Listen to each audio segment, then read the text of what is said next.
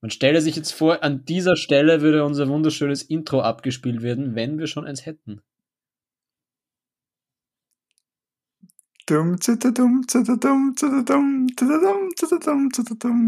Zum Beispiel. Zum Beispiel. Und das Gute ist, wir, wir haben ja auch Kontakte. Ich kann dir das gleich ein Label checken. Die nehmen dir das auf und die erste Single ist veröffentlicht.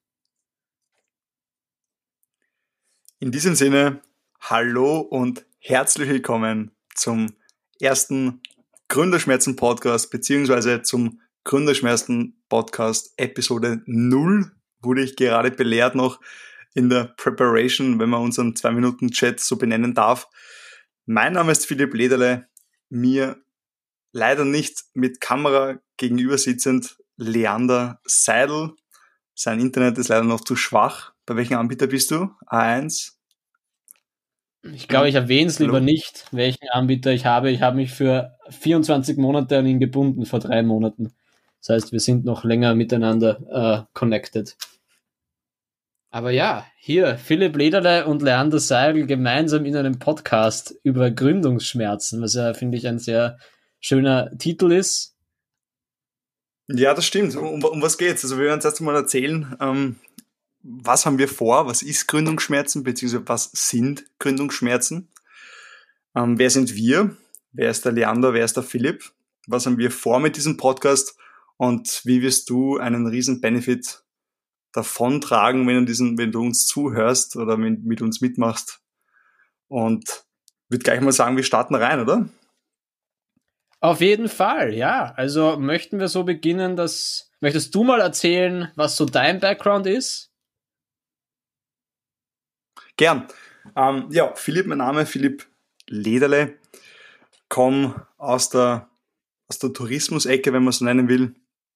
Ähm, habe eine Tourismusschule abgeschlossen in meinen jungen Jahren, habe da, weiß ich nicht wie, aber ich habe geschafft, eine Matura zu machen.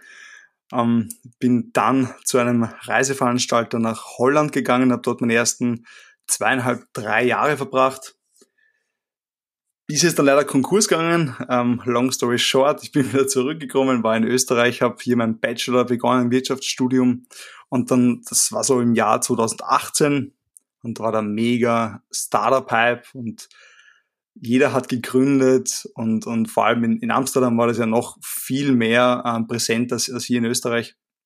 Und dann bin ich eben hier gewesen und da sind auch die ersten Startup-Magazine schon aufgepoppt und dann haben wir auch gedacht, boah, das wäre extrem cool, wenn man da irgendwas Neues macht und habe mir gedacht, okay, ich will irgendwas machen, was mache ich? Uff, ja, ich komme aus dem Tourismus und dann habe ich mal mit einem Freund gemeinsam auch ein erstes Projekt gestartet, ähm, damals ein Einzelunternehmen, die ersten Euronen, sage ich jetzt mal, investiert und damit online die gegangen. Bäume gepflanzt, kann man sagen vollkommen richtig, die ersten Bäume gepflanzt.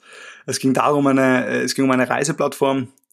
Also falls überhaupt jemand interessiert, ganz kurz erzählen. Leander kennt schon natürlich. Es, äh, es, ging um eine Reiseplattform, die den CO2-Ausstoß berechnet, den man ähm, eben ausstößt oder eben ähm, der zusammenkommt, wenn man eine Reise unternimmt.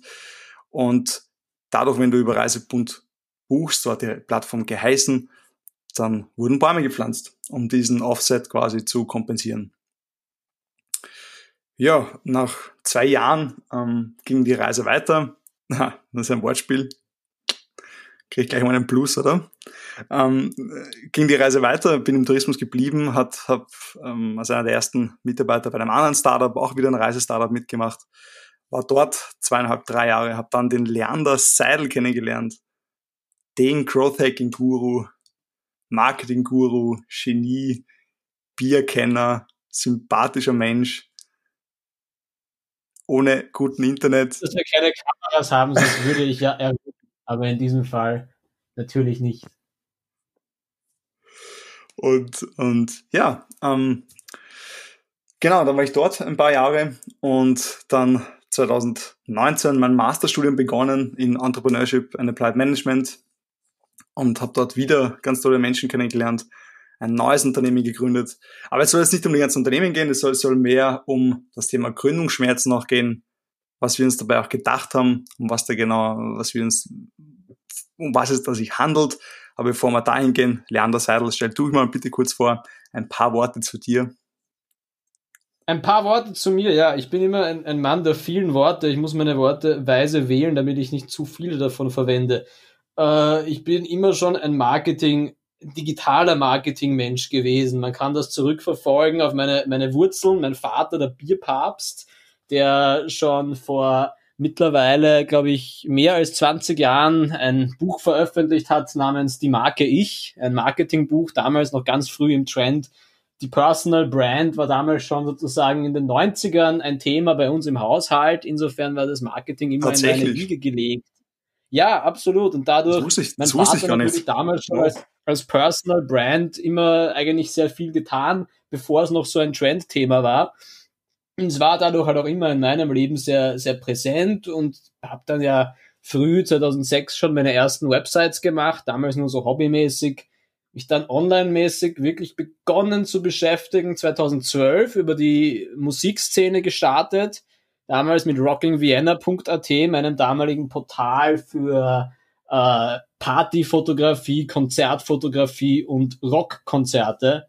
Damals eine wilde Zeit während meinem Studium gehabt, das Ganze dann 2016 mit Ende meines Studiums. Und hin und wieder äh, sieht man auch noch, hin und wieder sieht man noch ein paar, ein paar Sticker in, in, in Wien, wenn man durch die äh, Stadt schlendert, findet man ab und zu noch ein, zwei Sticker kleben. Sie werden leider immer weniger, weil die Witterung wird immer schlimmer und die MA48 wird immer besser im Sticker abkletzeln.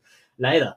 Aber ja, das waren jetzt so erste Gehversuche und dann halt 2017 wirklich hardcore in das äh, Growth Hacking eingestiegen, damals viel gelernt vom Growth Hacking äh, Meister aus Israel, dem Tamir Israeli, bei dem ich damals dann sehr viel gelernt habe bei der Hackerboo.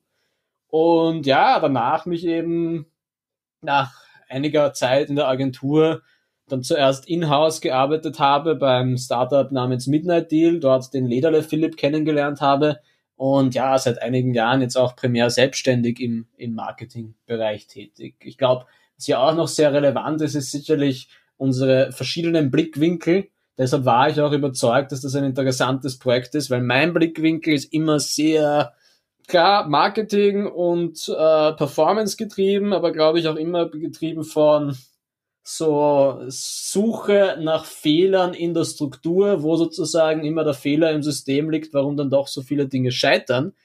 Und ich glaube, der, der Philipp hat im Vergleich zu mir eine sehr gegenteilige Haltung, weil der Philipp ist immer auf der Suche nach dem Guten.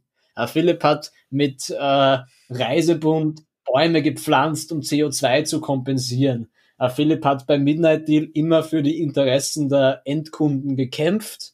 Und der Philipp heilt jetzt gerade, man kann es, man kann es sagen, auch wenn man es medizinisch vielleicht noch nicht erwiesen ist, aber der Philipp heilt jetzt gerade Parkinson. Insofern, der hat immer hier diesen Bezug. Ganz, die, ganz so ist es nicht. Dass die Startups auch einen Impact-Bezug haben. Impact Entrepreneur nennt man das in der heutigen Businesswelt. Und natürlich ein spannender Faktor. Also ein, ein Mensch, der wirklich hier versucht, die Welt zu verbessern und ein anderer Mensch, nämlich ich, der halt schon auch immer von einem gewissen äh, zynischen Blick auf die Welt geprägt ist.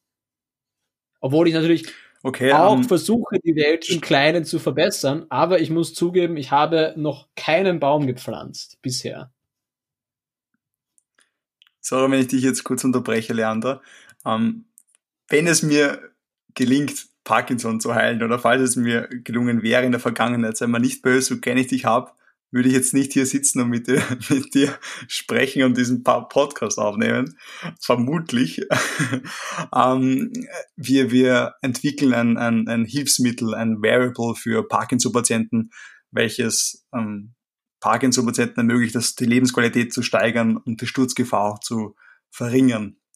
Und langfristig natürlich auch mit gewissen Daten, die wir sammeln, auch viel mehr und einen näheren Einblick zu erlangen in das Gesundheitsbild und den, den Krankheitsverlauf von Parkinson. Bei Parkinson ist es eine progressive Krankheit. Man weiß heute nicht, wie es einem in einem Jahr gehen wird. Und hier können vor allem Gangdaten sehr aussagekräftig sein und viel dazu beitragen. Aber jetzt Schluss mit uns. Ähm, Gründungsschmerzen.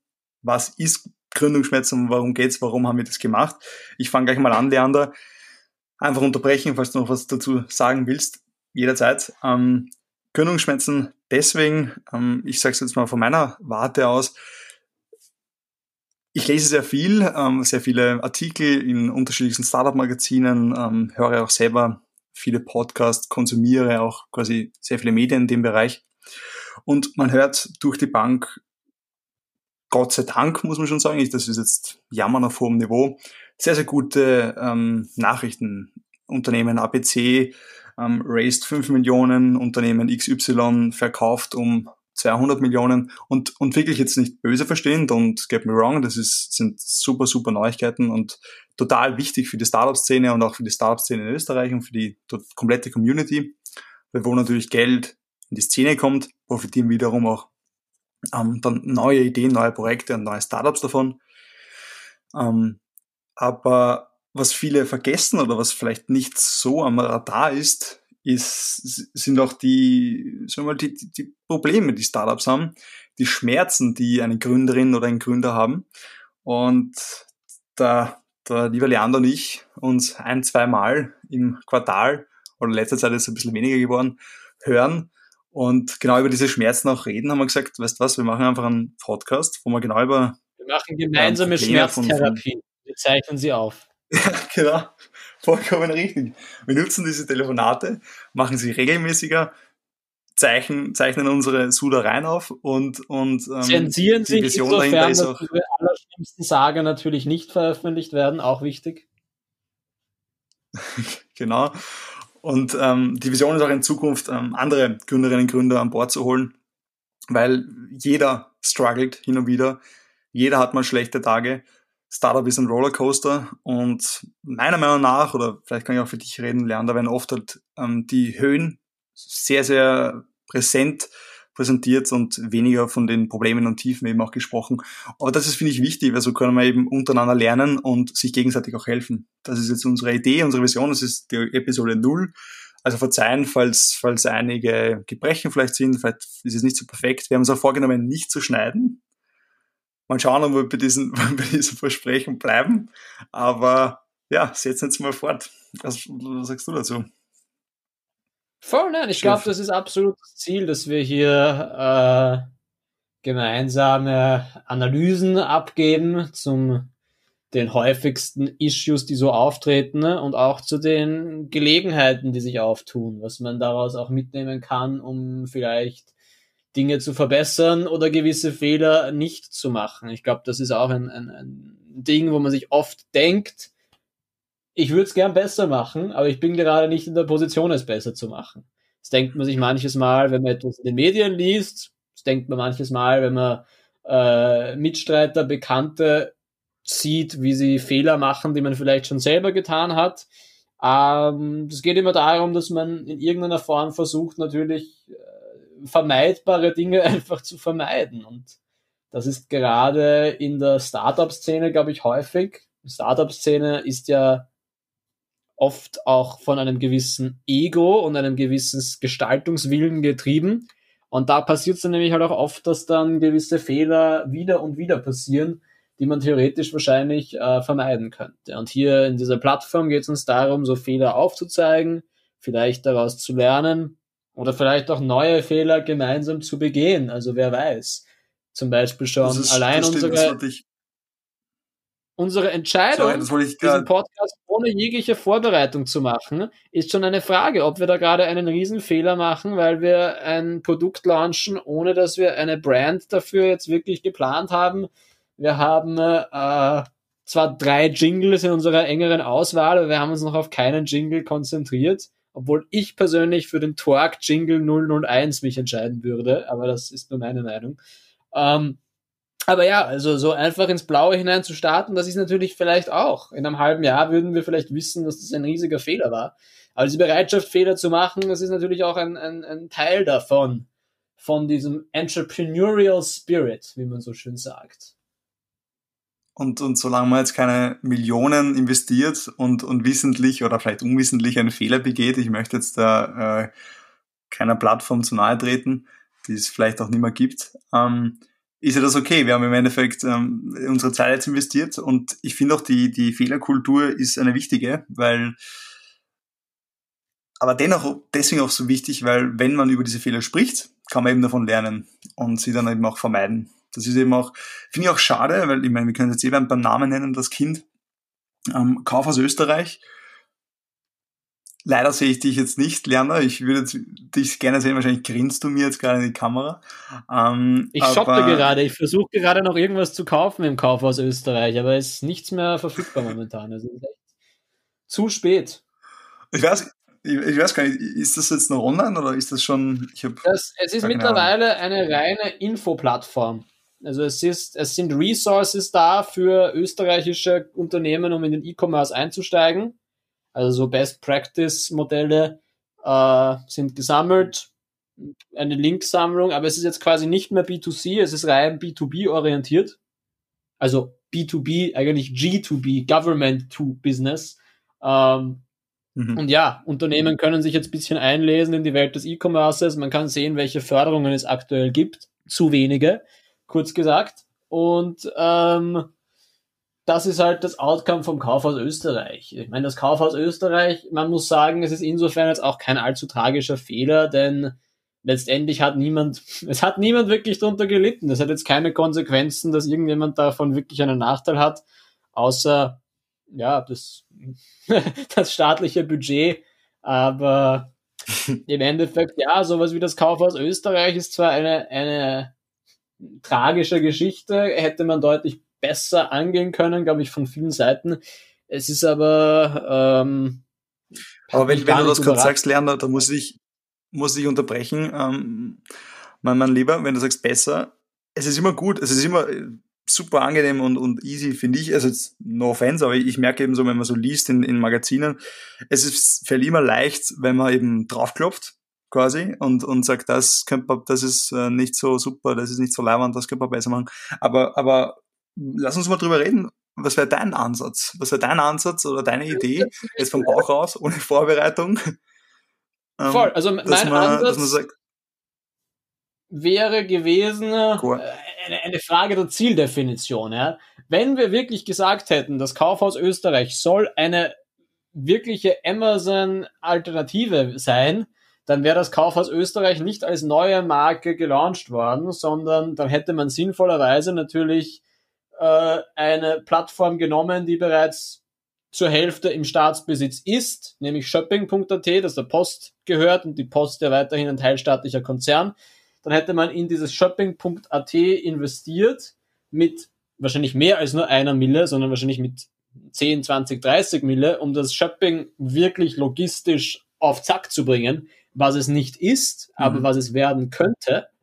Nämlich so, dass Shopping zum Beispiel hat meines Wissens nach immer noch kein zentrales Fulfillment. Das heißt, bei Shopping hast du zwar einen einheitlichen Checkout-Button, eine einheitliche Checkout-Strecke, wie du sie nicht hast beim Kauf aus Österreich, aber trotzdem ist es so, dass der Shopping im Endeffekt die Bestellungen dann an zehn verschiedene Einzelhändler weiterleitet, die das Fulfillment jeweils für sich machen. Und das ist keine angenehme User Experience.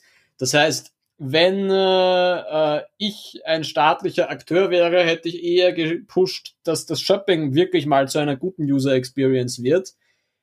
Wäre aber tatsächlich, das wäre das Prinzip der Staat als Unternehmer. Der Staat hätte sich dann wirklich aktiv an dieser Shopping-Plattform, die schon im teilstaatlichen Besitz ist, ähm, beteiligen müssen. Und das wiederum ist eine ideologische Frage, die ähm, natürlich auch nicht allen, also nicht jede wirtschaftliche Philosophie sagt, dass der Staat unternehmerisch tätig sein soll. Meine sagt es schon, aber äh, ist auch vollkommen legitim, dass das nicht alle sehen. Gleichzeitig, Kauf aus Österreich hätte man noch angehen können von Anfang an als reine Knowledge Transfer Plattform. Reine Education für ähm, österreichische Einzelhändler im Bereich E-Commerce. Wäre auch spannend gewesen, wäre wahrscheinlich günstiger gegangen. Dritte Variante, gar kein Kauf aus Österreich. Dieses Geld rein in sachgebundene Förderungen für E-Commerce-Setups, damit sich jedes, jeder Einzelhändler eine Agentur leisten kann, die ihm ein handgemachtes E-Commerce aufsetzt. Wenn man sagt, so ein Online-Shop kostet vielleicht 10.000, 15.000 Euro mit ein paar Monaten Betreuung dabei. Wenn man sagt 10.000, 15.000 Euro und wir haben eineinhalb Millionen Müssten wir jetzt mathematisch ein bisschen rechnen. gehen sich mindestens 100 Online-Shops aus, sagen wir so. Das heißt, da wäre ordentlich was drin, mhm. theoretisch. Mindestens. Aber das ist halt eine Frage der, der, staatlichen Prioritäten. In meinen Augen war das Kaufhaus Österreich halt nichts Halbes und nichts Ganzes. Aber du hast absolut recht, es ist leicht hier mit dem Finger auch zu zeigen und es ist nicht meine Intention mit dem Finger zu zeigen, weil ich glaube, dass alle Beteiligten äh, was Cooles draus machen wollten. Also äh, ich bin mir sicher. Auf alle Fälle, da bin ich, da bin ich bei dir, ja. Niemand fabriziert gleich freiwillig etwas, was äh, monatelang von allen Seiten zerrissen wird. Und ehrlich gesagt, tun mir auch gewisse Leute leid, ich weiß nicht, wer sie sind, weil ich weiß tatsächlich nicht, wer die agierenden Köpfe beim Setup waren. Aber ich bin mir sicher, dass auch in dieses Projekt Mitarbeiter ihr Herzblut hineingesteckt haben. Und für die muss das ziemlich, ziemlich bitter sein, dass deren Projekt eigentlich seit November permanent der äh, Joke of the Country ist. Aber auch das gehört zu einem gewissen Grad dazu, natürlich. Das, da gebe ich dir vollkommen, vollkommen recht. Das, das stimmt und, und aber spannend wäre es, jetzt wo du das gesagt hast, richtig spannend wäre es, ähm, jemanden hier in den Podcast zu holen, der dort mitgearbeitet hat. Vielleicht ist es auch wahrscheinlich schwer, weiß nicht, ob, ob sich die äußern dürfen, diejenigen. Ähm, aber ich glaube, es sind hauptsächlich wer, wer, Mitarbeiter von der Accenture und dadurch, dass die Accenture schon ein relativ gut organisiertes, großes Unternehmen ist, haben die wahrscheinlich NDAs, dass sie zumindest so kurz nach dem Projekt nicht offen drüber sprechen könnten. Ministerin Gut, Schramberg könnte man natürlich probieren, aber ich glaube, Ministerin Schramberg das, das hat wahrscheinlich gehen. auch jetzt keine Lust, mit uns zu sprechen. Aber ich glaube, Ministerin Stramberg ist ab und zu auf Clubhouse unterwegs. Das heißt, wir können uns einfach versuchen, auf Clubhouse in den nächsten Talk hinein zu äh, hacken. Das stimmt, ähm, wenn ich ein iPhone hätte. Aber ich, ich habe hab schon von, von einigen Hacks gehört.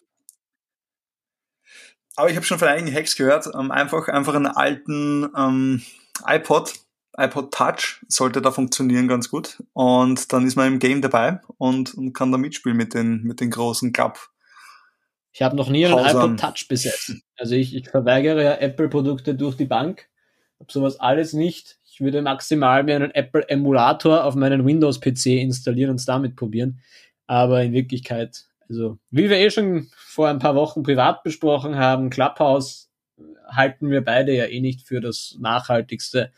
Äh, du glaubst, es Moment, wird bald Moment, Moment, Moment, Moment. Du glaubst, es wird bald Moment, als Einzelunternehmen geschluckt.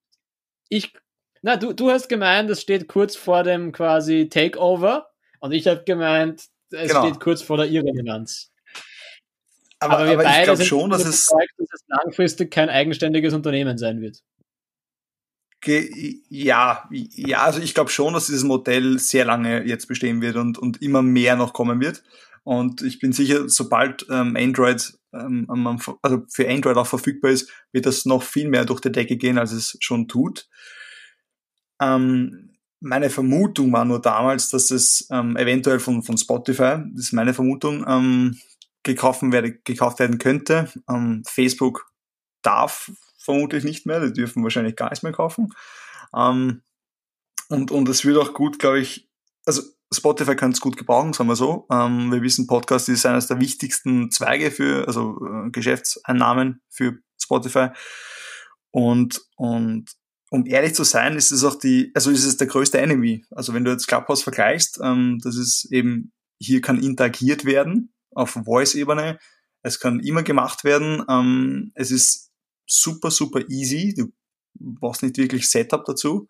Ähm, und diese Interaktion kannst du auf Spotify, also hast du jetzt auf Spotify nicht. Natürlich kann sowas nachgebaut das ist werden. Eben, das ist die interessante ähm. Frage, weil das ist genau das Thema. Wenn Spotify tatsächlich ein Clubhouse übernehmen würde oder was ähnliches selber bauen würde, wäre das für Spotify schon ein major Positioning Change, weil aktuell ist Spotify ein reiner Konsumationskanal eigentlich. Du kannst auf Spotify sehr viel hören, sehr,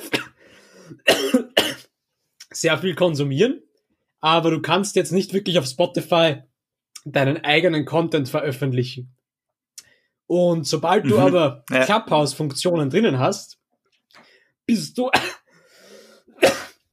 eigentlich okay, in einem ich glaub, sozialen Netzwerk. Liebe Leander, muss man, Trink, trink mal was, lieber Leander. Ich, ich kann da mal so, so lange übernehmen. Ich habe, dann, dann bist du mal. trinken und ich bereue es extrem, weil dieser eine Schluck Wasser hat mich innerlich komplett zerrissen. Ja.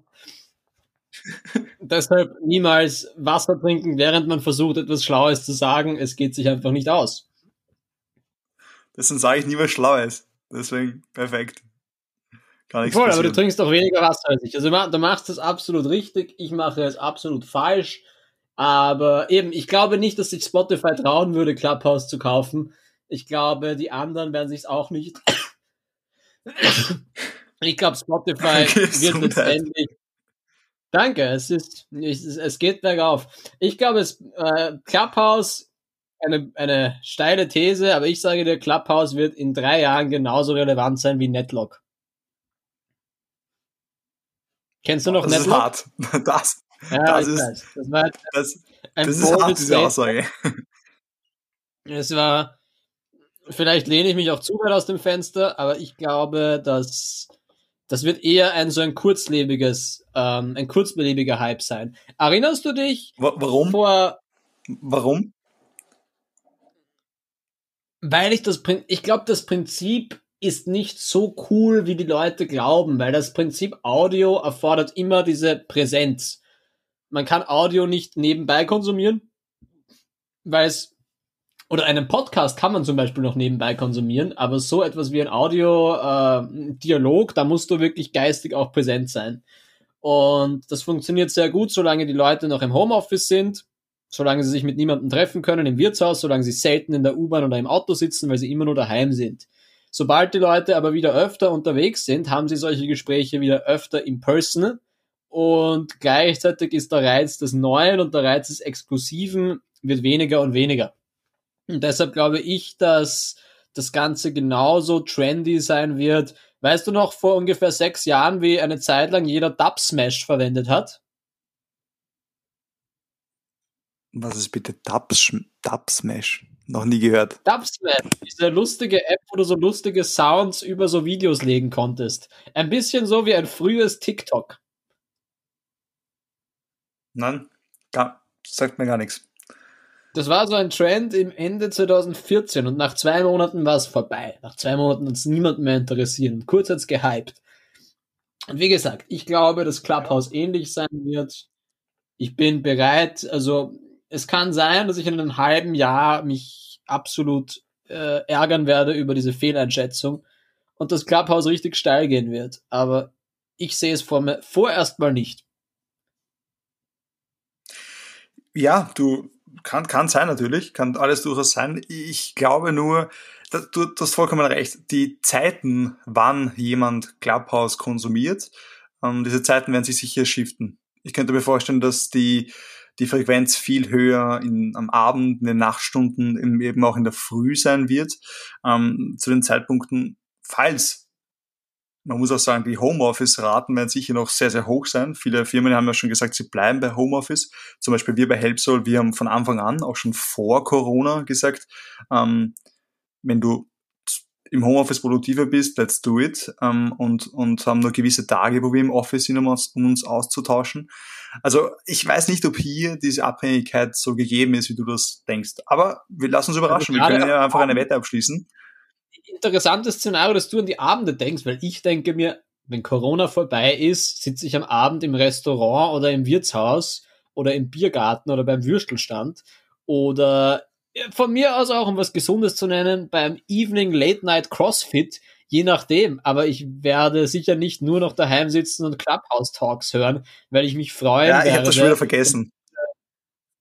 Also es gibt diese, diese, diese, diese Habits halt, die man jetzt nicht mehr hat und die werden halt alle konkurrieren mit einem spannenden Talk, wo man sich äh, Elon Musk auf Clubhouse anhören kann. Und ich habe nach dieser Pandemie keinen Bock mehr auf Elon Musk. Aber das würde wieder das Thema äh, sprengen. Lass uns eine Wette abschließen über Clubhouse. äh, was ist der Wetteinsatz? Ich, ich bin gerade am überlegen, aber ich muss immer aufpassen, dass ich nicht allzu übertreibe, weil, weil sehr gefallen würde mir ja, dass du dir wieder deinen Bart weiß färben lässt zu Weihnachten und als Weihnachtsmann äh, äh, kommst. Aber ich weiß nicht, ob das schon zu weit geht, weil das soll ja eigentlich nur ein kleiner Wetteinsatz werden. Nein, aber, der, der, der ja. weiße Bart, der wird, der wird sowieso irgendwann folgen, aber er wird dann folgen, wenn der richtige Zeitpunkt gekommen ist. Ob das dieses Jahr oder nächstes Jahr oder irgendwann anders sein wird, weiß man noch nicht. Ich glaube, ein sinnvoller Clubhouse-Wetteinsatz wäre, derjenige, der falsch liegt, muss sich ein Clubhouse-kompatibles Device besorgen und einen Clubhouse-Songabend hosten, wo er einfach zehn Minuten lang singt auf Clubhouse. Also das ist mein Wetteinsatz zumindest. Du kannst diesen Wetteinsatz matchen Was? oder völlig anders interpretieren. Na, aber wenn ich, ich, falsch liege, bin ich dabei, weil dann wenn ich falsch liege, dann würde ich in einem halben Jahr auf der top populären Clubhouse-App etwas singen in einem eigenen Room. Und wenn du falsch liegst, dann ist Clubhouse in einem halben Jahr nicht mehr populär. Dann müsstest du auf der unpopulären App was singen. Stimmt, also es ist eigentlich für dich eine Win-Win-Situation.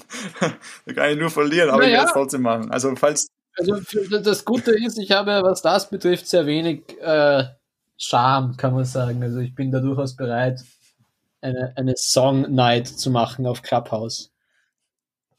Aber kurz zurück, weil du vorhin äh, Corona angesprochen hast. Du als, als, als, Online-Marketing-Guru, ich musste diese Frage stellen, ähm, bin sicher der Erste, der, der dir diese Frage stellt. Ähm, was hat sich verändert? Was ist jetzt anders als vor Corona bezüglich auf Online-Marketing, Growth-Hacking, auf, bezogen auf deinen Eine Bereich? Was, es ist in Wirklichkeit, es hat jetzt den Markt nicht massiv geändert. Die Prinzipien sind dieselben wie zuvor. Dass es dieselben großen Werbeplattformen sind mit denselben Strategien, die auf dieselben äh, Shops oder Landingpages oder Sign-up-Seiten leiten wo man im Endeffekt dieselben Strategien fährt, um die User zu einer ersten Interaktion zu bringen und dann zu einem zahlenden Kunden und zu einem empfehlenden Kunden zu machen. Also so die großen strategischen Schritte sind eigentlich genau dieselben geblieben.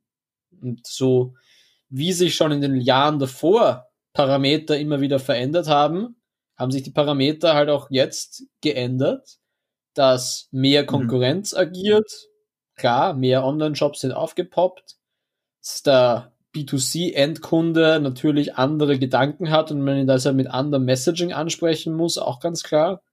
Also so in den Taktiken haben sich viele Dinge verändert. Aber im Großen und Ganzen. die, die Preise mal, sind auch gedroppt, oder? Die Preise für was genau? Wenn du jetzt ähm, Facebook zum Beispiel, um, um konkret zu bleiben. Du meinst die Preise ähm, für Werbeinventar? Richtig. Die Preise für Werbeinventar sind nicht günstiger geworden. Also gerade bei den großen Ad-Plattformen aller Google und Facebook, diese Self-Service Online-Plattformen. Klar, es gab diese ersten Wochen nach den ersten Shutdowns, März 2020, wo wir in einem kollektiven Schock waren. Da natürlich war schon weniger Competition, deshalb günstigere Klicks. Aber das hat sich seitdem sowas von verändert. Hinz und Kunz haben alle mittlerweile äh, Online-Shops, deshalb schalten auch mehr Leute Werbungen. Das heißt, die Competition ist größer, das heißt, die Klicks sind eigentlich auf den großen Plattformen nicht billiger geworden. Wo das schon der Fall ist, ist bei traditionellem Advertising. Wenn du eine Werbung schaltest in einem äh, Zeitungspublisher äh, oder bei einem Fernseh- oder Radiounternehmen dort natürlich schon. Dort hast du sicherlich viele Stornos gehabt. Viele langfristige Kampagnen sind im Zuge von Corona gekillt worden. Und da war sicherlich zeitweise schon günstiges Werbeinventar zu haben. Aber insgesamt sind die Preise da gar nicht so nach unten gegangen, wie man sich vorstellen hätte können vielleicht. Und ich glaube eben, die, im Großen und Ganzen sind im Marketingmix die, die Maßnahmen ähnlich geblieben. Es ist nur die Frage eben, unter welchen Parametern sie stattfinden. Zum Beispiel jetzt targetest du halt eher die Leute, die zu Hause sind. Das heißt, die Leute, die coole Gadgets fürs U-Bahn-Fahren anbieten, sind wahrscheinlich nicht so gut unterwegs. Die Leute, die immer schon coole Gadgets für zu Hause anbieten, haben wahrscheinlich ein gutes Jahr hinter sich. Ähm, was, was, was, wie sagst du, verhält, verhält sich das Ganze im, im Reisesegment, um jetzt dich bisschen zu locken, um dass du aus dem Nähkästchen blau, äh, plauderst. Ich könnte mir vorstellen, dass zum einen, also wenn man jetzt die Großen anspricht, die großen ähm, Reisekonzerne, Tourismuskonzerne, ähm, die haben natürlich Budgets für Marketing. Ähm, da stellt sich mir die Frage, was wurde mit diesen Budgets gemacht, ähm, wenn man es weniger oder vielleicht auch gar nicht ähm, in, in, in Online-Marketing oder Marketing generell steckt, ähm, weil was passiert mit Budgets, was passiert mit Budgetvorhersagen, wenn sie nicht verwendet werden? Sie werden im darauffolgenden Jahr erfahrungsgemäß kleiner und das will natürlich keiner oder, oder wenige Marketeers äh, erfahrungsgemäß. Was, was hat sich da geändert oder wie würdest du sagen, ähm, wie wurde mit diesen Budgets umgegangen? Ich glaube, dass es ähm, gar nicht so viele Änderungen waren, weil äh, die klar solche Sachen wie TV-Spots, die sind natürlich gecancelt worden, auch Radiospots. Aber im Online-Bereich, was ich so gesehen habe, war, dass der Sommer 2020 eigentlich ein Sommer war, wie die Sommer zuvor auch. Das heißt, in Wirklichkeit, was hast du gehabt im mhm. Zuge der, im Zuge der Corona-Krise? Hattest du einen März, April und halben Mai 2020, die wirklich eingeschränkt waren. Dann hattest du einen Mai, Juni, Juli, August, September, die bei uns im Dachmarkt fast so funktioniert haben wie das Vorjahr. Und in diesen Zeiten haben eigentlich alle Player auch versucht, weiterhin ihre Dinge möglichst kurzfristig, kurze Lead Time, kurze Zeit zwischen Buchen und Anreise zu verkaufen, um halt möglichst noch die alles in trockene Tücher zu bringen. Das heißt, da war eher eigentlich der Push, dass wir manche Monate von der, Kon also alle haben manche Monate verloren und mussten diese Monate wieder wettmachen. Und dann war halt wieder November, Dezember, Jänner, Februar, die fehlende Wintersaison. Und ich glaube, keinem geht es in der Situation gut, aber alle Leute äh, warten darauf, wie es weitergeht. Stimme ich zu, wobei diese lange Pause, wie du gerade angesprochen hast, ab Oktober im Endeffekt ähm, bis mh, hm, voraussichtlich März, lehne ich mich jetzt mal weiter aus dem Fenster, ist jetzt die längste Periode, wo die Hotellerie geschlossen ist. Das heißt, mhm. ähm, sehr spannend wird finde ich, wenn, wenn, wenn große Konzerne eben reporten, ihre Zahlen reporten bezüglich Q, Q1. Ähm, das wird relevant zu sehen, was, was hier passiert ist, wie man hier umgegangen ist. Ähm, ich weiß, ich habe mir die Zahlen nicht angeschaut von, von, von Booking und Co. bezüglich Q4. Ich weiß auch nicht, ob die schon reportet haben. Das wäre auch interessant. Ähm, das können wir aber nachholen für die nächste Episode von Gründerschmerzen. Ähm, aber es ist ein, ein, ein sehr spannendes Thema. Ähm, ja, ich meine, was da auch interessant ich. ist, ich habe heute in der Früh lustigerweise darüber gesprochen mit ein paar Leuten, dass es jetzt scheinbar eine Statistik gab oder Daten gab aus UK. Da hat ja äh, der gute Boris Johnson angekündigt, wie die Lockdowns weiter sich verhalten werden und hat auch schon konkrete Daten genannt. Er hat erwähnt, dass im April die Gastro wieder öffnet, glaube ich, Outdoors und im Mai die Gastro Indoors und die Hotellerie. Und mit dem Moment haben, hat sich das, haben sich die Buchungszahlen um 600 Prozent erhöht bei den großen äh, britischen, äh, glaube ich, Flugportalen wow. oder Hotelportalen. Also das ist halt tatsächlich. Äh, das ist eine Sache gewesen. Die Leute sind in den Startlöchern gescharrt und jetzt, wo sie die Gewissheit haben, okay, es gibt dieses Datum, haben sie, und natürlich der Sommer, man hat es vom letzten Jahr gesehen, der Sommer ist nicht so Corona-heavy gewesen, das heißt, da ist auch der Optimismus da, dass das halten wird wahrscheinlich im Mai und da haben die Leute sehr rasch gebucht. Und ich glaube, das ist auch das, was alle Brands im Travel-Bereich machen. Ich glaube, niemand hat das Marketing jetzt gerade komplett heruntergefahren, sondern alle versuchen top of mind zu bleiben, dass in der Sekunde, wo eine klare Perspektive da ist und der Konsument das Börsal das Reisesparschwein aufschneidet, dass der als erstes an mein Produkt denkt und nicht an das Produkt vom Reisebüro nebenan, weil das erste Geld ist das, was er wahrscheinlich, die erste Reise nach Corona ist die, wo man sich am, meisten was gönnt. Das heißt, dieses, dieses Geld, darum ist, glaube ich, der große Kampf. Und, und denkst du, wenn, wenn ich sage mal, ich nenne jetzt mal plakativ, wenn wir wieder alle raus dürfen, ähm, in Restaurants sitzen dürfen, ähm, wie du vorhin plakativ beschrieben hast, Bier trinken, Würstelstand etc. oder auch reisen dürfen, geht E-Commerce, so wie wir es jetzt kennen, dass ähm, viele Haushalte online Essen bestellen äh, und, und, und nicht nur Essen, sondern auch generell Supermarkteinkauf auf online verlegt wird, habe ich selbst ähm, schon öfters ausprobiert und, und kann ich wirklich ähm, kein schlechtes Wort darüber verlieren. Ähm, ähm, wie glaubst du, wird sich das verhalten? Wird das ist eine, man das beibehalten eine, sehr gut? Äh, eine, eine, sehr interessante Thematik, die, glaube ich, ähm, ein bisschen ein äh, a little bit of both sein wird. Also ich glaube, was die gescheiten Leute, die ganz viel demografischen Research machen, immer wieder sagen, ist, the genie is out of the bottle oder the seal is broken. Also so gerade die Generation, die älter ist als wir, die davor vielleicht noch nie was im Internet äh, bestellt hat, die jetzt durch Corona das das erste Mal gemacht hat und gesehen hat, dass es nicht so angsteinflößend ist, diese Überwindung, die ist jetzt da. Die wird sich nicht mehr komplett rückgängig machen. Das heißt, ich glaube, im Endeffekt werden schon mehr Leute äh, online bestellen forever, weil halt bei manchen Produkten hat sich jetzt einfach herumgesprochen, dass es viel praktischer ist. Gleichzeitig glaube ich schon, ähm, es gibt sicher Bereiche, wo der Retail-Sektor ein Comeback feiern wird. Also ich könnte mir zum Beispiel vorstellen, dass sowas wie Kleidungsshoppen, wo es einfach sehr viel um das haptische und das, das physische Anprobieren geht, ich glaube schon, dass das was wird, was Leute vermisst haben jetzt oder auch, ähm, ich sage jetzt mal, das Kaufen von, von frischen Produkten, wo es darum geht, dass du das angreifst, haptisch. Wobei, weil, weil du gerade Kleidung sagst, ähm, da habe ich ein ganz neues Ding, vielleicht, vielleicht schon mal davon gehört.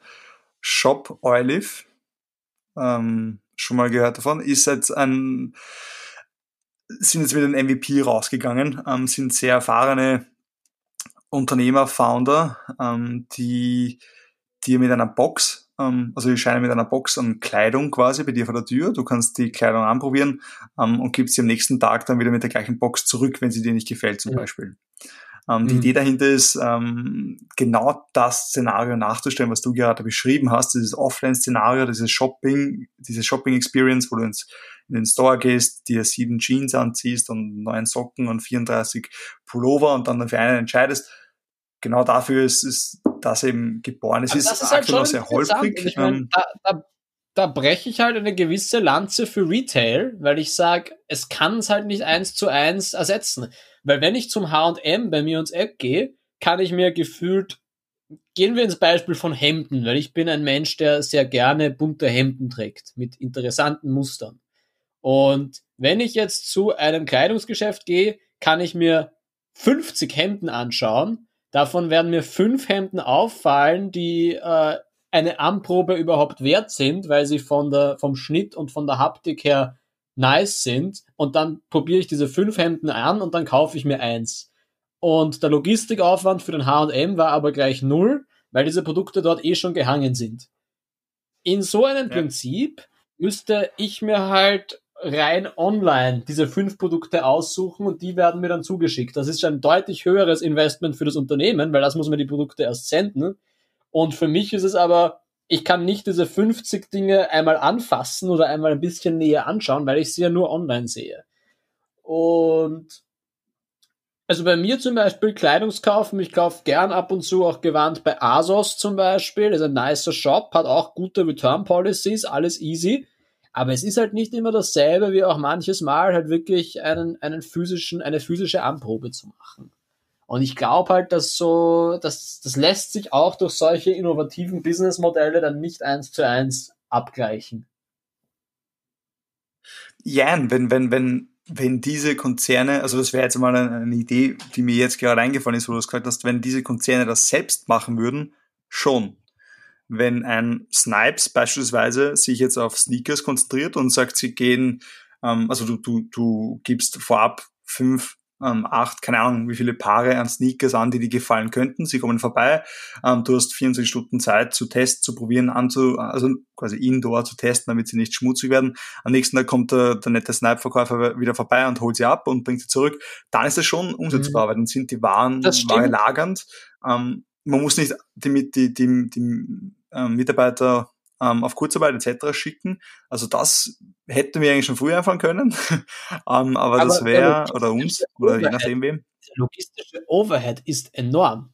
Do not ja, underestimate. Vollkommen richtig. Was das bedeutet von, du musst jeden Tag etliche Pakete packen und die Ware dann übergeben und davon aber hast du eine Rücklaufquote, weil du ja den Rücklauf, der Rücklauf ist Teil deines Geschäftsmodells.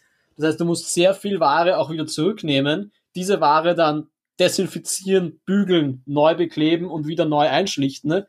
und hast davon aber nur, sage ich jetzt mal, ein Fünftel davon wirklich verkauft.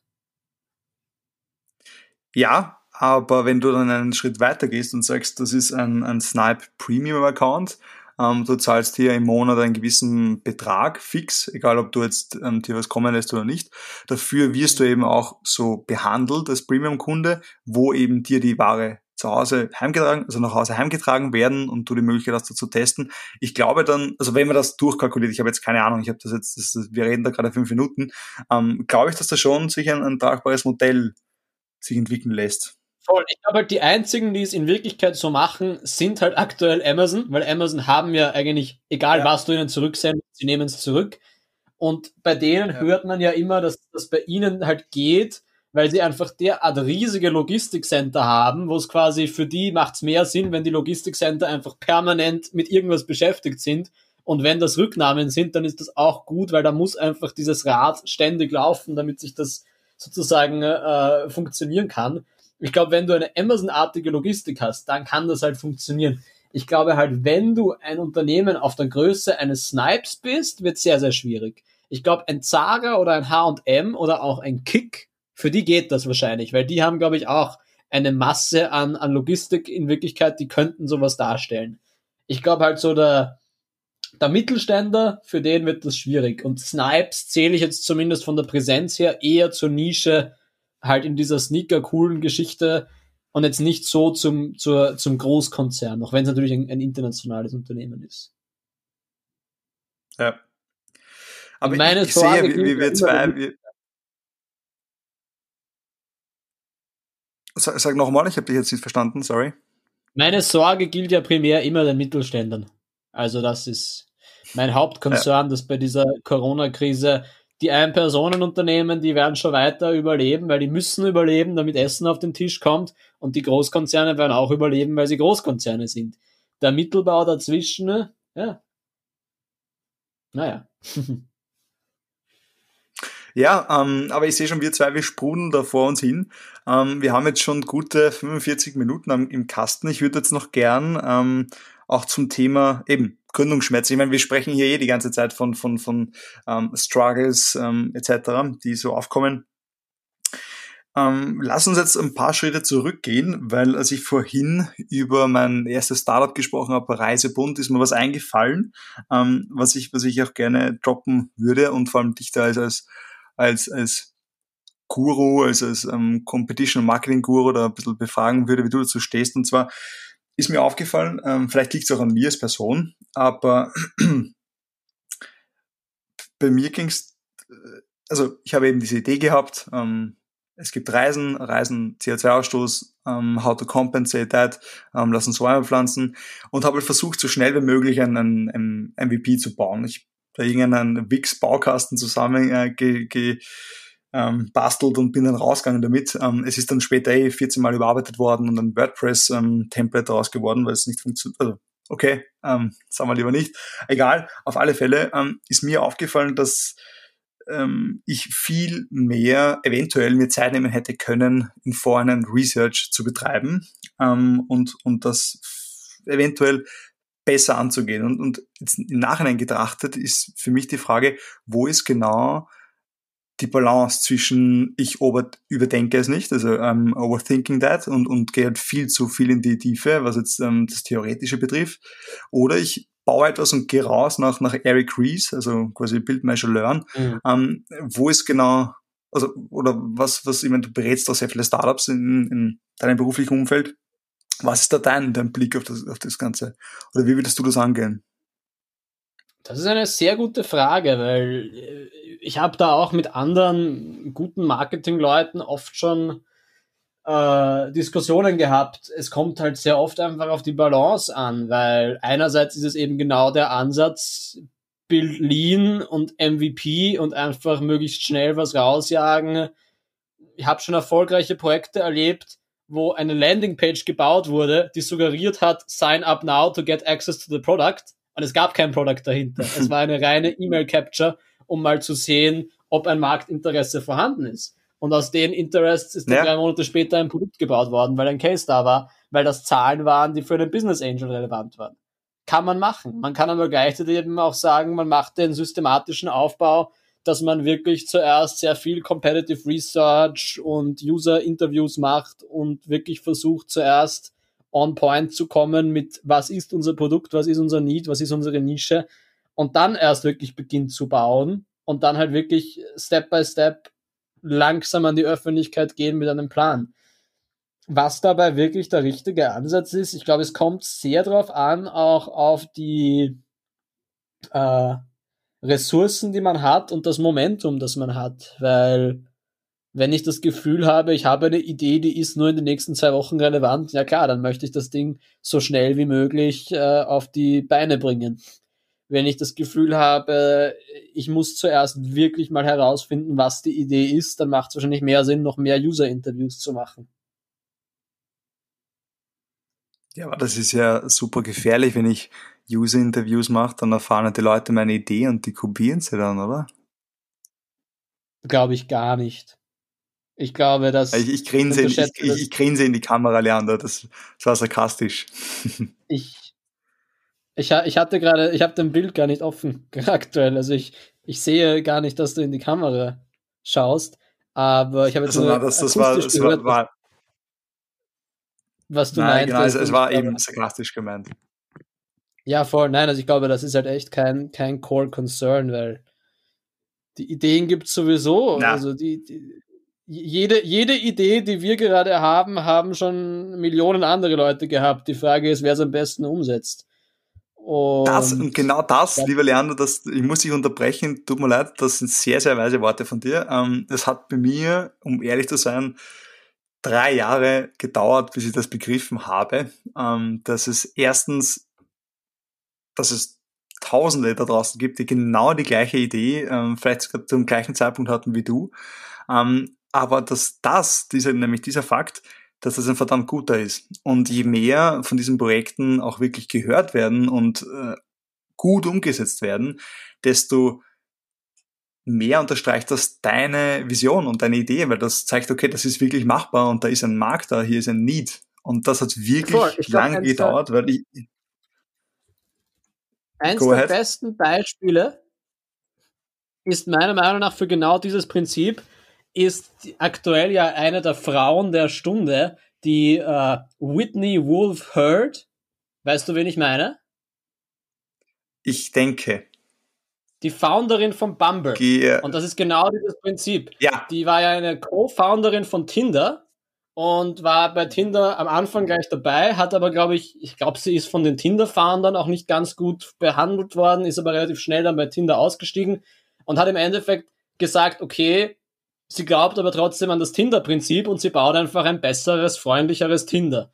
Und jetzt gerade ist, hat sie das Momentum komplett auf der Seite und sie hat damit auch das Rad nicht neu erfunden oder eine, eine revolutionäre Idee gehabt. Sie hat genau dieselbe Idee gehabt, mit der sie sich zu, zuvor mit ihren Co-Foundern zerstritten hat und hat sie dann einfach ein weiteres Mal aus einem anderen Angle aufgebaut und ist jetzt gerade, glaube ich, ist sie gerade Milliardärin geworden oder einfach einen, einen Top-Exit oder ein Top-Rating bekommen, aber die ist halt ja, gerade ich, ich, massiv. Stimmt, ich habe auch irgendwas gesehen auf LinkedIn, ähm, bin aber dann, ich bin nur drüber, hab nur drüber gescrollt, deswegen kam mir Bumble jetzt sehr bekannt vor ähm, und auch der Name und das Gesicht dazu. Ähm, aber ja, vollkommen richtig.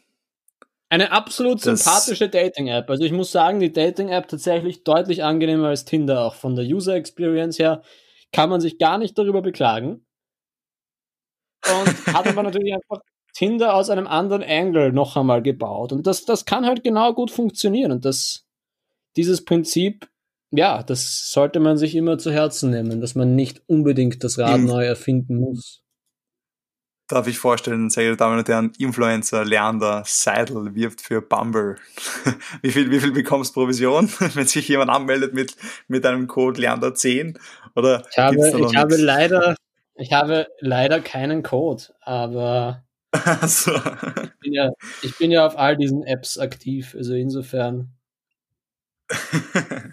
ja, aber da sieht man gleich, wir sind super authentisch, ehrlich. Ähm, ich bin ehrlich, ich bin, ich bin glücklich vergeben, von dem her brauche ich ähm, hier mich nicht anzumelden, mich nicht noch ein Passwort merken, Gott sei Dank.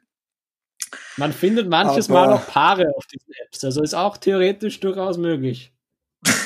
tatsächlich, tatsächlich. ich weiß nicht, ob ich jetzt, ob, ob, ob wir da jetzt genauer eingehen wollen drauf, aber, aber ähm, lassen wir es mal so stehen.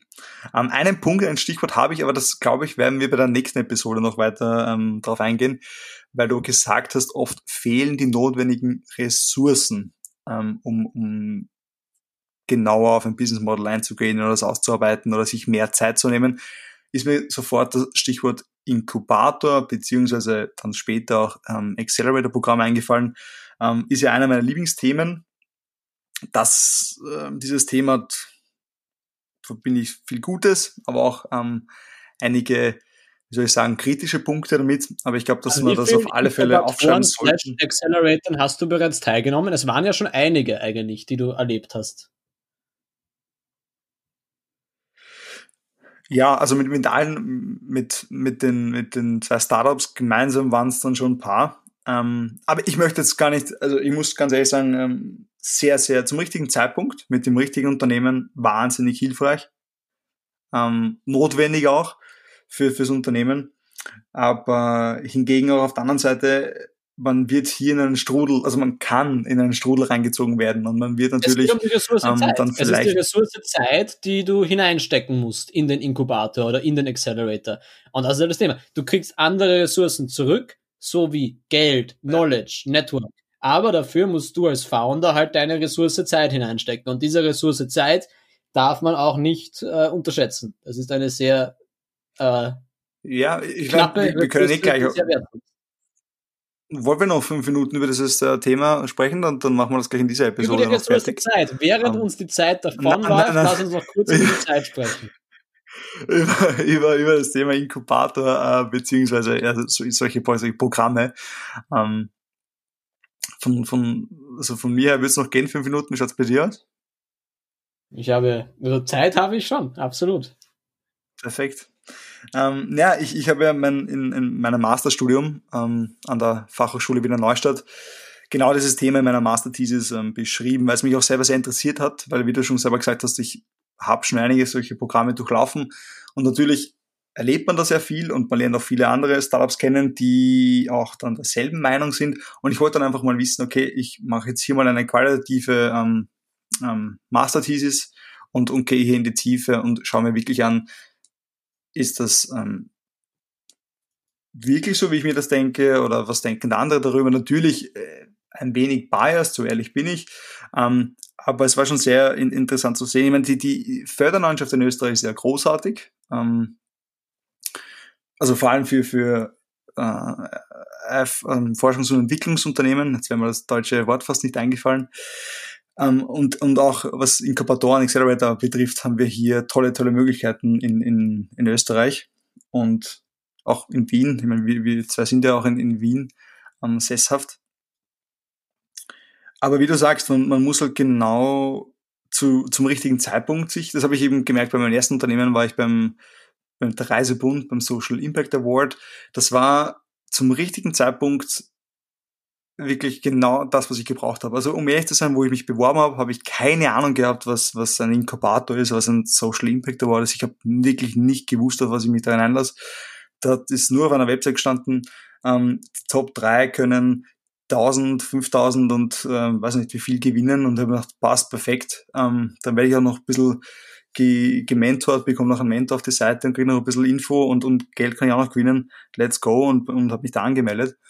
Aber dann im Programm selbst kriegt man eigentlich mit, wie wertvoll das ist, als komplettes Greenhorn eben da betreut zu werden, an die Hand genommen zu werden und eben Schritt für Schritt um, da ein, ein, ein Business Model Canvas aufzuziehen, mit den Zielgruppen zu reden, ähm, andere Stakeholder zu involvieren. Das sind Dinge, die man, die man so selbst nicht machen würde, wenn man, also ohne Betreuung, sage ich mal, weil du, weil du keine, keine, oder vielleicht kaum Zugang dazu hast, dir keine Zeit nimmst oder vielleicht auch gar nicht daran denkst, das zu tun. Ähm, aber wenn du auf der anderen Seite dann drei Inkubatorprogramme nacheinander durchläufst und dreimal ein Business Model Canvas machst, ist es natürlich auf der einen Seite genau deine Schuld, deine eigene Schuld, weil du, du hast dich dreimal beworben dafür. Ähm, aber du wirst natürlich intensiviert dadurch, dass du natürlich auch gelockt wirst, am Ende des Tages entweder ein Netzwerk zu bekommen, ähm, wo du Zugang hast zu, zu Investoren ähm, oder, oder selbst eben auch Geld zu gewinnen durch dieses Programm. Und das ist ein sehr schmaler Grad. Wo melde ich mich an? Wo höre ich auf? Ähm, und ja, gilt für Inkubatoren und genauso für, für Accelerator-Programme. Ähm, bei Accelerator-Programmen ist es vielleicht nicht so der Fall, weil die oft dann auch noch Shares nehmen von, von Startups. Vor allem, was jetzt den internationalen Bereich betrifft, in Österreich weniger noch. Aber ja, hier, hier mein Rat, und das ist auch beim Forschungs, bei meiner Forschungsarbeit herausgekommen, sich genau, also be bevor man mal über, über sowas nachdenkt, mal ähm, Gedanken macht, was brauche ich am dringendsten? Ist es Geld, was ich brauche? Wenn es wirklich nur Geld ist, dann, dann gehe ich zu einer Förderungsstelle, lass mich beraten und, und reiche dort ein oder ich gehe ich gehe ähm, zu, zu Investoren. Ist es, habe ich eine Idee, aber ich habe absolut keine Ahnung, wie ich umsetze, dann gehe ich am besten zu einem Inkubator, weil die zeigen mir, wie ich diese Idee auf, aufs Papier bringe ähm, und so weiter und so fort. Also wenn ich mir diese Fragen stelle, dann kann ich eben genau wissen, okay, was, was will ich tun und was, was ist das Richtige für mich. Jetzt habe ich schon genug gesprochen. Du selbst bist ja auch, ähm, lieber Leander, ich höre dich tippen im, in, im Background. Das werden jetzt wahrscheinlich unsere Hörerinnen und Hörer auch. Ähm, aber kein Problem, wir schneiden trotzdem nicht. Ähm, du bist ja auch äh, engagiert bei einem, bei einem Inkubator-Programm ähm, in, in, in Wien und betreust hier Startups. Was sind hier deine Erfahrungen, die du da so mitgenommen hast? Ja, ich habe gerade, es gab eine sehr übersichtliche Matrix, die ich da auch noch gerade heraussuchen wollte. Ähm, Nein, das genau dieses gut. Thema, gut. was so die äh, Vor- und Nachteile an welchem Stage sind, auch zwischen Inkubator und Accelerator, wie auch immer. Äh, ja, ich meine, meine Perspektive ist ganz klar. Ich glaube, für einen äh, für einen Idea-driven Entschuldigung, ganz kurz, bevor, ich, bevor du weiter sprichst, merkt ihr das, wo du warst, ein Inkubator oder ein Accelerator sind, das sind Unterstützungsprogramme für Startups, die eben ähm, genau dafür geschaffen worden sind, um Startups in frühen Zeiten oder dann später in der Scaling-Phase zu unterstützen, zu helfen. Wollte ich nur mal kurz announcen für, für vielleicht Zuhörerinnen, die das nicht, ähm, die mit diesen Begriffen nichts anfangen können. Jetzt go ahead, genau da, wo du gerade aufgehört hast. Sorry, Leander. Top, daraus machen wir auch eine Serie der Philipp Lederle Glossar. Jede Woche definierst du einfach zwei Worte für uns, zwei Fachbegriffe, finde ich top. ähm, Perfekt. Was, was, ich mir denke, ist, ähm, ja, ich glaube, der Knowledge-Austausch hilft extrem. Ich komme halt immer sehr stark rein aus einer Marketing-Perspektive, weil mein Ziel ist es, den Leuten dort natürlich das Marketing näher zu bringen. Aber genauso sind dort auch Leute aus dem Finance-Bereich, aus dem Customer Research-Bereich, aus dem Business-Bereich. Und genau das hilft den Startup-Teilnehmern schon sehr oft bei den Acceleratoren. Aber was da besonders, glaube ich, dazugehört, ist, es kommt darauf an, welchen Background diese Startup Accelerator Teilnehmer haben. Weil wenn das ein Founder ist, der ein technisches Genie ist, der seit Jahrzehnten an seiner genialen technischen Idee arbeitet, aber noch null Business-Erfahrung hat, dann ist der Accelerator essentiell für ihn, weil ihm plötzlich die Augen yes. geöffnet werden, wie er sein Produkt auch verkaufen soll. Wenn das aber der Serial yes. Founder ist, der schon, wie du richtig sagst, zehn Businessmodelle gekanvasiert hat, auch schon fünfmal gescheitert ist, dadurch seine eigenen Lessons gelernt hat, dann äh, macht wahrscheinlich ein Accelerator wenig Sinn, weil er das alles schon gehört hat. Das ist halt auch so für mich zum Beispiel, weil ich halt echt schon jetzt bei verschiedenen Accelerator-Programmen äh, mitgearbeitet habe. Wenn ich irgendwann noch ein, ein mal etwas founden würde, würde ich wahrscheinlich nicht ähm, bei einem Accelerator mitmachen als Teilnehmer, weil ich ungefähr weiß, was das Knowledge ist, was dort überbracht wird. Und ich glaube, mhm. da kommt es halt sehr auf die Backgrounds des Teams an. Wenn ich hingegen plötzlich was founden würde mit zwei mega technischen Co-Foundern, dann würde ich vielleicht die zwei Co-Founder schon zum Accelerator äh, schicken, damit sie einfach ein besseres Verständnis dafür bekommen, wovon ich eigentlich den ganzen Tag spreche.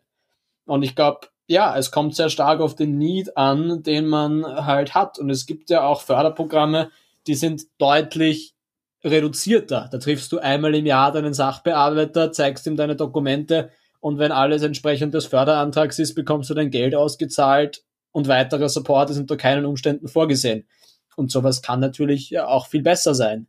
Das ist dann halt zum Beispiel ein FFG-Basisprogramm in Österreich oder äh, manche von den AWS-Zinsgarantien, wo auch die öffentliche Hand, äh, also Kreditgarantien, wo die öffentliche Hand sich zwar auch engagiert für dich, aber dich nicht mit Knowledge Transfer unterstützt, sondern wo es rein um monetäre Unterstützung geht.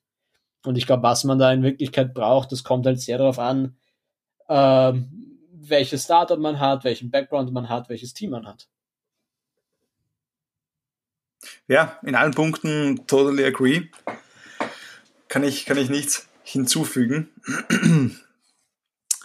ja, lieber Leander, liebe Zuhörerinnen und Zuhörer, hast du noch einen Punkt, einen, irgendwas, was dir am Herzen liegt, was du für die heutige Episode noch loswerden ja, möchtest? Ja, ich glaube, ein, ein äh, wichtiger Punkt ist, äh, der Frühling kommt bestimmt, es wird schon wieder wärmer draußen und das bedeutet aber auch, dass schon dieser äh, Hype, dieses Post-Corona, was wir ein bisschen besprochen haben für die Tourismusbranche, ich glaube, das wird in allen Branchen bald wieder losgehen, dass es jetzt bald schon wieder in Richtung Freizeit, Wirtschaft, äh, Happiness gehen wird, weil die Leute jetzt einen ganzen Winter lang eigentlich eingesperrt waren. Was polemisch klingt, aber einfach die letzten vier Monate halt wenig Freizeitaktivitäten hatten. Und ich glaube, wenn der Trend sich halt so weiterentwickelt, wird das in einigen Wochen losgehen. Und wenn das dann losgeht, sind halt die Anbieter, die bereit sind und die alles vorbereitet haben, sind die, die gewinnen. Das heißt, wenn man etwas anbietet, was im Sommer sich hohen Umsatz verspricht, dann macht es jetzt schon Sinn, aus dem Winterschlaf zu erwachen und alles vorzubereiten. Ja, with that being said, das war, glaube ich, ein Aufruf, ähm, würde ich die heutige Episode beenden. Bist du damit einverstanden? Ich bin damit einverstanden. Und würde, oder wir, wir würden uns sehr, sehr freuen über Feedback, über ein Sharing, ähm, egal wo du diese, diesen Podcast hörst. Wir wissen selber noch nicht, wo dieser Podcast überall veröffentlicht wird. Wir werden jetzt im Nachhinein mal ähm, in unserer spontanen und chaotischen Art und Weise Gedanken machen, ähm, wo wir das überall publishen werden. Aber ihr werdet es auf alle Fälle hören. Ähm, und ja, lasst uns wissen, wie es euch gefallen hat beim nächsten Mal wieder einschalten. Wir versuchen, beziehungsweise wir werden, ohne versuchen, wir werden wöchentlich einen Podcast gestalten und den entweder Mittwochs oder Donnerstag, aber jetzt lehne ich mich schon sehr weit aus dem Fenster, Mittwochs oder Donnerstag publishen. Ähm, wir werden ja, Mittwochs oder ähm, Donnerstag aufzeichnen. Wann wir ihn publishen, das müssen wir gut. im Sinne eines AB-Testings herausfinden, wann unsere Zielgruppe es am besten empfängt. Da sieht man wieder, da spricht der, der Mann mit Ahnung. Ähm, der weiß ganz genau, was er sagt. Vielen Dank für diesen wertvollen Input, hast du vollkommen recht. In diesem Sinne, gesund bleiben und bis zum nächsten Mal. Hat mich sehr gefreut, lieber Leander. Mich auch. Gute Nacht. Bis bald. Oder schönen guten Morgen, je nachdem, wann gehört wird. Wiedersehen, ja, wiederschauen. an dich ist es eine gute Nacht, weil es ist 20.52 Uhr und ich weiß, du gehst oft sehr früh schlafen. Nein, das ist vorbei. Das ist übrigens vorbei. Wenn wir schon über unsere Habits reden, meine Frühschlafenszeit ist vorbei. Es ist nicht vor Mitternacht. Geht sich nicht mehr aus Corona mit dem ganzen dich, Workload. Corona hat dich ruiniert. Die, die Lockdown-Ära hat dich zu einem schlechteren Menschen gemacht. Oder zu, zu, zu, einem, zu einem produktiveren, je nachdem, wie man sieht. Alright. In diesem Sinne, bye bye und gesund bleiben. Vielen Dank.